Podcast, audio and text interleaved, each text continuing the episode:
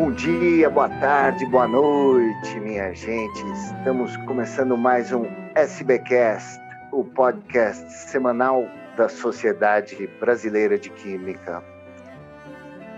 Em 2020, nós celebramos um século da ciência dos polímeros, marcada pela publicação do paper Uber Polymerization por Hermann Staudinger, que acabou ganhando o prêmio Nobel em 1953, Nobel de Química.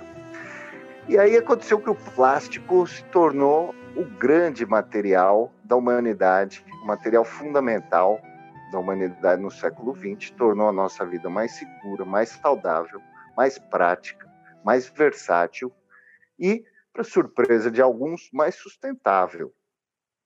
Nesses 100 anos, a ciência do plástico evoluiu muito. Hoje é possível produzir plásticos a partir de matérias-primas renováveis, plásticos biodegradáveis, nós sabemos reciclar. Mas, ao mesmo tempo, o plástico se tornou um grande símbolo da contaminação ambiental. Ele está presente de uma forma generalizada nos corpos d'água e no meio ambiente em geral.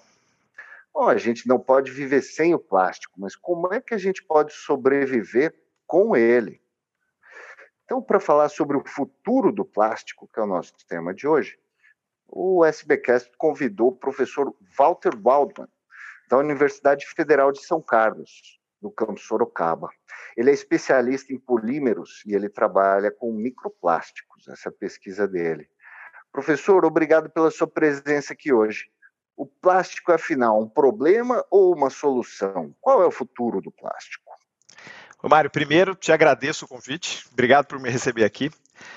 Eu tenho que ser sincero, é uma emoção participar do SBcast. Então, muito obrigado pelo convite e é realmente muito legal estar aqui. Bom, o plástico, ele, a gente não vive hoje sem o plástico e isso não é ruim. Ah, o plástico hoje, ele, essa pergunta é difícil, ela tem várias dimensões, mas o plástico hoje ele é uma solução a gente pode ver isso no, na questão do Covid. A gente precisa dos, dos EPIs, né? A gente precisa da máscara, a gente precisa de vários, da luva, a gente precisa de vários materiais descartáveis para poder enfrentar a crise. É, então, é claro que ele é uma solução, mas tem outras camadas. É claro que o plástico também é um problema. A gente não pode deixar de ver ah, o plástico como um contaminante ambiental é, a questão da ilha de lixo do Pacífico, a questão dos lixões, todo mundo vê plástico na estrada. Toda vez que tem chuva, a gente vê plástico acumulado nos cantos da estrada. Toda vez que uma que São Paulo alaga, sempre tem a história da sacolinha plástica entupindo o bueiro. Então, é uma situação muito complexa. A gente não vive sem o plástico. O plástico é uma excelente opção para uma série de situações, mas por causa de uma questão muito complexa da, dos problemas no gerenciamento do plástico, ele acabou virando também um contaminante bastante presente em qualquer lugar desse planeta. E aí isso é um problema. E cabe Como a é gente. Que é essa questão dessa gestão, quais são essas dimensões envolvidas aí, professor? Porque é, a gente vê, às vezes, um, um, discurso ambiental dizendo assim: não, vamos banir o plástico, vamos Sim. banir a aplicação tal do plástico. Mas, afinal, o plástico ele é um acerto da ciência. Então, onde é que está o erro? O plástico é um acerto da ciência, isso não há dúvida. A, gente, a ciência tem vários acertos. O erro vem depois, quando a gente percebe o limite desse acerto. Então, por exemplo, a gente tem vários casos na, na história da ciência, mas no, no, caso do plástico, obviamente é um material mais sustentável, gasta muito menos energia de produzir do que o metal, ele é mais flexível, a gente vai transportar um caminhão de garrafa de Coca-Cola em embalagem de vidro, um caminhão de garrafa de Coca-Cola e embalagem de plástico, a gente sabe qual vai gastar mais gasolina. Obviamente, o plástico é muito acerto.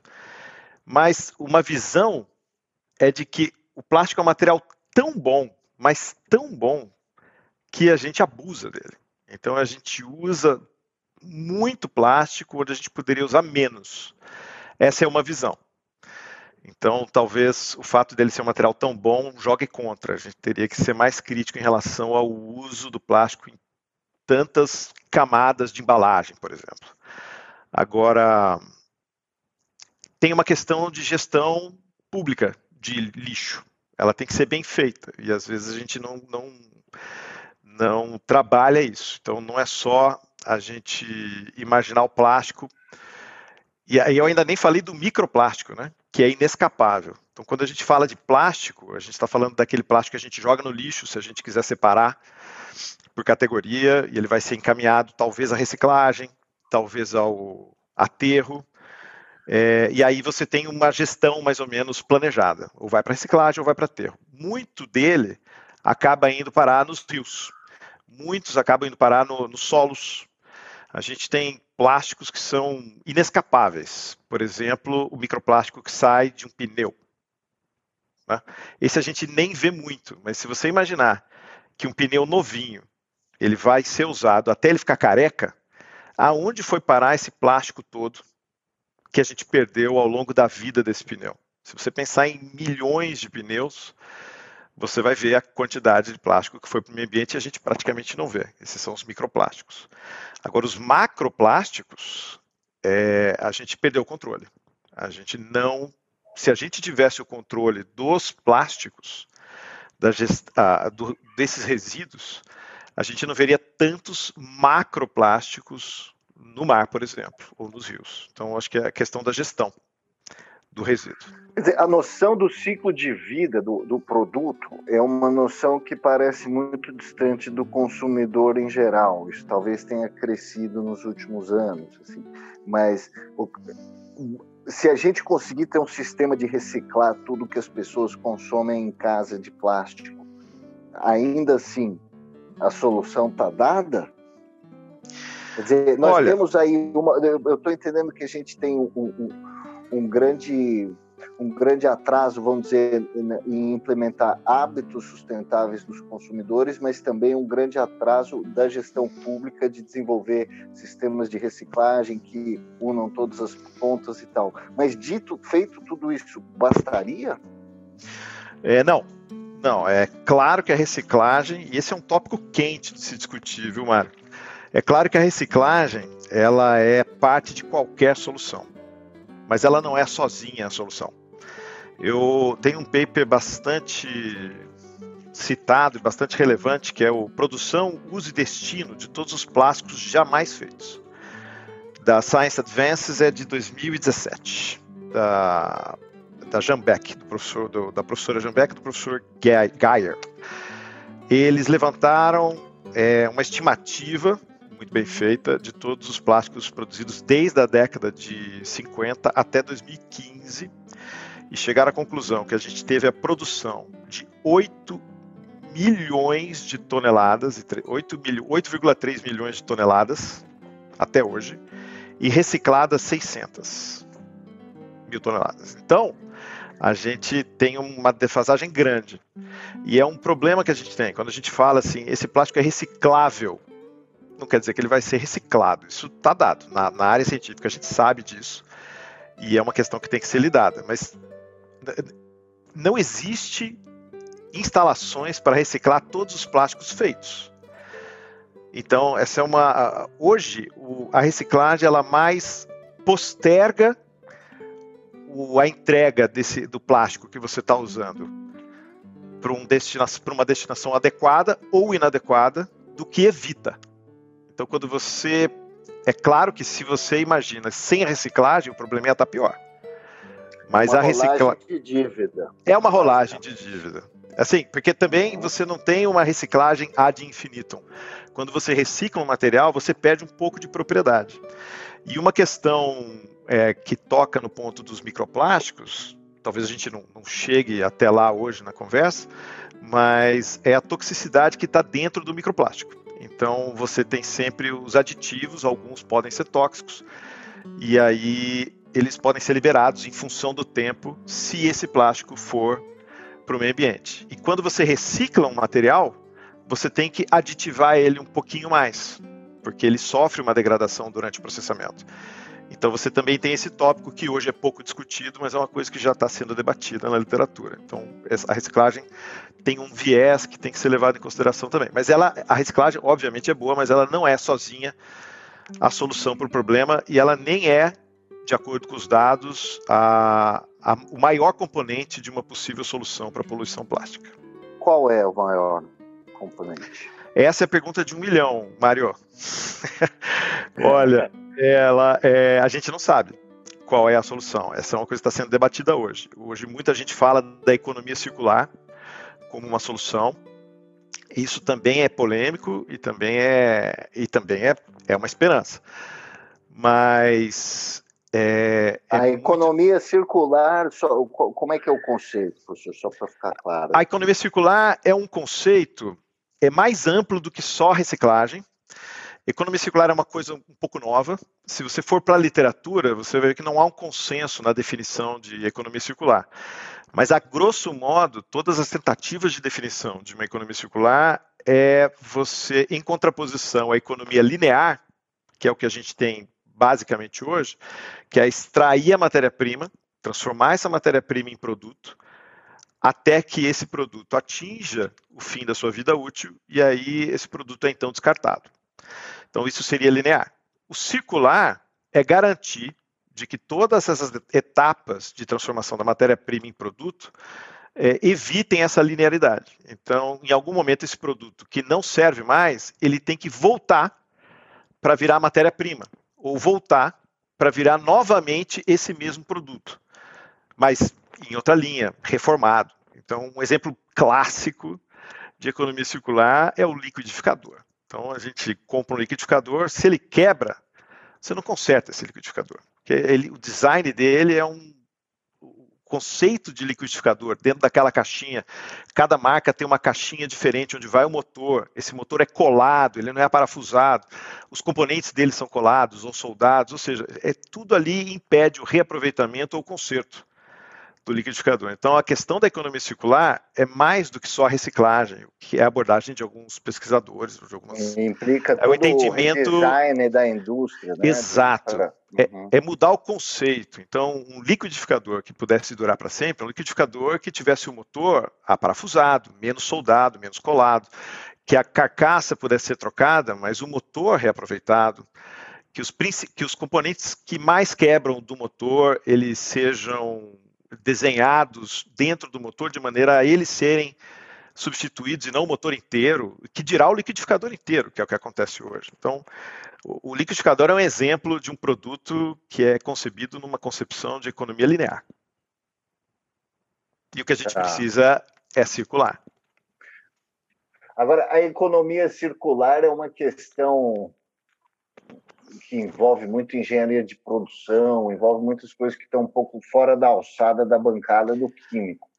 É. Do ponto de vista da química, quais são os, os, os grandes desafios assim que vão ter que ser superados? Assim, e, e, um dia virá um material que vai substituir um plástico ou o plástico ele, te, ele vai ter que ser vai ter que ter o seu desempenho ambiental melhorado, essa questão dos microplásticos. Quais são os desafios os próximos? É, a minha opinião ela é um pouco enviesada, porque eu tenho uma relação de afeto profundo pelo material plástico. Eu estudo ele desde, a, desde o meu mestrado e é um material fantástico. Né? Eu gosto muito da ciência de polímeros. É, então, tentando tirar esse, esse afeto que eu tenho pelo, material, pelo polímero, é, eu acho que a gente não escapa do material polimérico. Ele é muito bom, eu não sei, não, não faço, não, não consigo imaginar nenhuma perspectiva de que a gente vai ter um material novo a substituir o plástico. A gente tem metais cerâmicos e polímeros. E os polímeros têm essa, várias características positivas, a gente não se livra delas.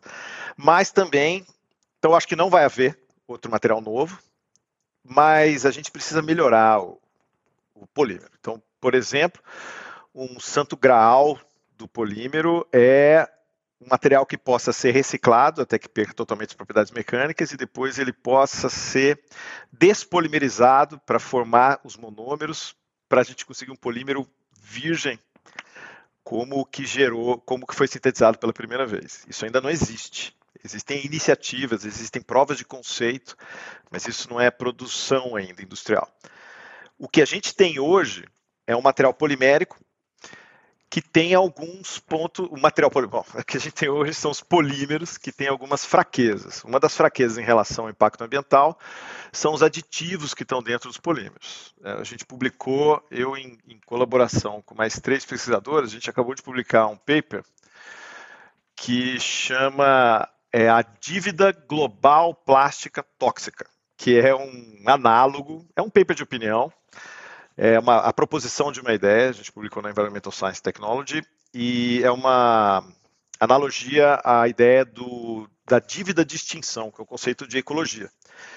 Então, na dívida de extinção, o animal ainda não está extinto, mas ele será extinto, certamente, porque as condições para que aquela espécie se preserve, é, elas já foram eliminadas, ou já estão é, invariavelmente, estão irreversivelmente danificadas, então esse animal será extinto. Esse é o conceito de ecologia.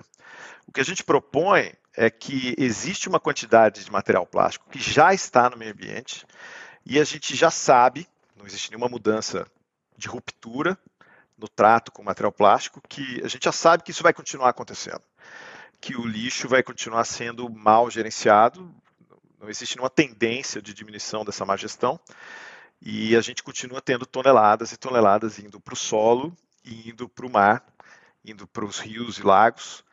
E dentro dessa quantidade enorme de plásticos que está indo para um lugar em que não deveria ir, em que ele não deveria estar, tem muitas substâncias químicas dentro. E essas substâncias químicas que são seguras no tempo de, no tempo de vida útil desses materiais poliméricos, no tempo de vida útil em que a gente encosta neles e que a gente tem contato com eles, os aditivos eles estão seguros. Mas quando você extrapola isso para décadas e para séculos, você tem que imaginar que eles vão invariavelmente acabar difundindo para a superfície desse lixo, desse microplástico, desse macroplástico, e eles vão acabar migrando para o meio em que eles não deveriam ir. E, e isso tudo vai acabar contaminando o ambiente. Então, uma melhoria que a gente poderia ter para os materiais plásticos, e isso é uma coisa que a gente pode ter algum debate, eu vou falar disso assim que eu terminar essa exposição.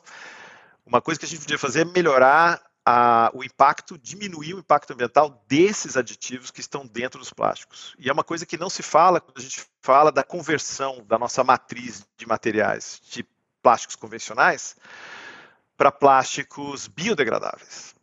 Quando a gente fala de plásticos biodegradáveis, a gente fala de uma matriz que pode ser mais amigável, tem suas limitações e tem seus poréns, mas ela é mais amigável, ela vai entrar no ciclo do carbono, vai entrar no ciclo do oxigênio e, e vai gerar menos impacto. Mas pouco se fala dos aditivos amigáveis, dos aditivos que estão dentro dos materiais biodegradáveis, porque eles são basicamente as mesmas categorias de aditivos dos, dos aditivos, com poucas modificações, dos materiais convencionais. Então, isso precisa ser melhorado. Isso pode ser bem melhorado. É uma das coisas que a gente pode fazer e que ainda precisa melhorar. Tem outras coisas que Isso já, já é objeto de pesquisa dentro da universidade em geral? Já é, bastante. O que acontece nesse tipo de pesquisa, para a gente conseguir desenvolver aditivos é, ambientalmente amigáveis é a questão da escala. Então, isso é um problema que a gente tem na literatura. Eu publiquei um artigo com, liderado pelo professor Marco Aurélio De Paoli, que foi meu orientador de mestrado e doutorado, nós ainda colaboramos. E aí a gente escreveu junto esse artigo sobre aditivos biobaseados que estão em uso ou em vias de serem usados na indústria. Então, é um, a gente levando quais são os aditivos. É, na, foi publicado na revista Polímeros, da ABPOL, da Associação Brasileira de Polímeros, e esse artigo ele tenta colocar para a comunidade, para os seus leitores, quais são os aditivos biobaseados, não necessariamente sem impacto ambiental algum, mas mais amigáveis ao meio ambiente, é, que já estão em uso e que podem ser adotados pela indústria. Então, esse, esse, é o foco desse artigo. Então, existem. E existem uma série de artigos de revisão e artigos é, científicos com resultados feitos em laboratório de vários aditivos, mas não há escala. Então, por exemplo, tem trabalhos falando usando DNA como um aditivo retardante de chama. Mas ainda a escala da produção de DNA como um aditivo para ser usado em escala ainda não foi feito, mas é um começo de trabalho. Então, assim como o DNA tem várias outras substâncias de origem biobaseada que podem ser estudadas. Falta a questão da escala. O DNA como retardante de chama daria. É incrível, né? Uns 50 podcasts. Eu não quero nem perguntar disso agora, professor. Mas é incrível. Mas São é... coisas que são estudadas, mas ainda não, não encontram escala. Mas é importante começar a estudar, né? Porque, sim, porque tem o ritmo, né? Quer dizer, a indústria vai começar a usar essas coisas quando for economicamente viável. Essa é uma outra limitação grande, né? Exato. Exato. E, e a gente tem um, uma escala de produção de, de plásticos, que é desse artigo, que está bem resumido nesse artigo que eu citei, da Jambeck e do Geyer. É, a gente tem hoje uma produção anual de. Tre... Hoje não, desculpa, em 2015, que é o último ano alcançado pelo artigo, de quase 400 milhões de toneladas. Quase 400 mil, é, 400 mil toneladas no ano. E você tem em média 7% de aditivos dessas, dessa massa toda. Então você imagina o quanto que tem. Então é uma coisa que precisa ser é, resolvida. Então parte da toxicidade do material plástico que está no meio ambiente vem dos aditivos e isso é uma coisa que pode ser melhorada. Agora, é, em termos práticos, assim, o que, que a pesquisa precisa para. Ela está avançando num ritmo. É o ritmo dela, né? Não adianta querer adiantar ou adianta. Olha, eu acho que a pesquisa anda na medida em que o financiamento aparece. Então, é claro que a, o pesquisador ele tem uma liberdade de escolher seu tema de pesquisa, mas é claro que ele também guia os seus esforços de trabalho para onde o financiamento está mais disponível. E o financiamento vem a partir do momento em que uh, os órgãos de financiamento ou os governos entendem que é uma necessidade da sociedade. Então eu acho que a pesquisa vai ser mais feita a partir do momento ligando, terminando essa cadeia, a partir do momento que a sociedade começar a pressionar por materiais mais amigáveis do ponto de vista sustentável. Então acho que tudo passa pela pressão ou do governo por uma regulação. E aí, se está regulando e está dizendo, olha, não vai mais poder esse tipo de aditivo, não vai mais poder esse tipo de plástico, não vai mais poder esse tipo de produto, automaticamente começa-se a pesquisa para substituição. Então, ou você tem a regulação de governos, ou você tem uma pressão de mercado pelos consumidores. Então, acho que é nesse sentido. A gente tem que buscar materiais mais sustentáveis. E, e nesse sentido, a gente tem que ter consciência do que faz mal e do que não faz. E aí entra o papel do pesquisador da área de ciências ambientais. Né? A gente tem que ir a campo e ver o que não estava previsto como ser algo tóxico para o meio ambiente. Essa é, essa é, uma é mais ou menos a, a sina do pesquisador da área de microplásticos. Uhum, uhum. Agora fica claro que é, o papel do consumidor e, do, e dos reguladores, ele, ele é muito importante também, talvez mais até num caráter emergencial, assim, de tentar estancar esse fluxo de, de, de plástico que vai para o meio ambiente tão rapidamente. Né? Sim, sim, sim. É fundamental. E, e, a gente vê isso agora com a pandemia, né? A gente tem uma pandemia global, os esforços são no sentido de, de resolver essa pandemia. E, e isso é, é até uma coisa interessante do ponto de vista de política científica, porque o que é urgente a gente tem que resolver logo. No caso da pandemia, não tem outra opção. O sistema de saúde não aguenta essa doença. Então a gente tem que trabalhar muito. Então você vê o, o Sirius, que é a joia da coroa da ciência brasileira, ele, ele tem linha aberta para quem quer trabalhar com Covid. Então os esforços são para resolver. Isso é emergencial e uma. Então, esse é o exemplo, né? Ou seja, tem alguma coisa, um vetor pressionando a sociedade para atrás de uma solução, a ciência tem que ser acionada e ela tem que ser financiada. É, mas uma coisa interessante do urgente contra o importante é um debate que se tem do plástico com relação às mudanças climáticas. um, um debate que tem na literatura de ciências ambientais é que e, essa é uma coisa interessante. Plástico, que é uma coisa que a gente vê no meio ambiente, é uma coisa que você sabe que está acontecendo. O, o, o, rio está sujo, cheio de plástico. Você vê. Você não vê que o tão na sua cara que o mundo está ficando mais quente ou que o clima está ficando mais maluco, menos previsível, mais perigoso. Então, é, uma coisa que o pessoal vê é que a gente tem mudanças é, legislativas, mudanças de lei, a gente tem banimento de sacola plástica, de canudo, de uma série de coisas com relação ao plástico, e com muito menos informação sobre o impacto real dessas mudanças do que com as mudanças climáticas, que é um assunto do qual a gente tem muito mais dado e muito mais segurança científica para poder falar. E as ações são muito mais lentas. Então, essa é uma coisa interessante, porque a impressão que dá é que o plástico, resolver o problema do plástico é uma coisa urgente, mas resolver as mudanças climáticas não é. Que ela é importante, mas vamos resolver o problema do plástico que a gente está vendo. Então, esse é um debate na área de ciências ambientais. O quanto esse debate do plástico deve ser é, algo que possa talvez estar distraindo o debate das mudanças climáticas. E, como cientista, eu tenho que dizer que a gente tem que tratar de todos os os assuntos ao mesmo tempo, mas a verdade é que a gente tem que pressionar os, os órgãos legislativos, as políticas públicas, e aí a gente tem que ver qual que é o debate que vai estar acontecendo. Mas isso é um, é um debate corrente agora na literatura.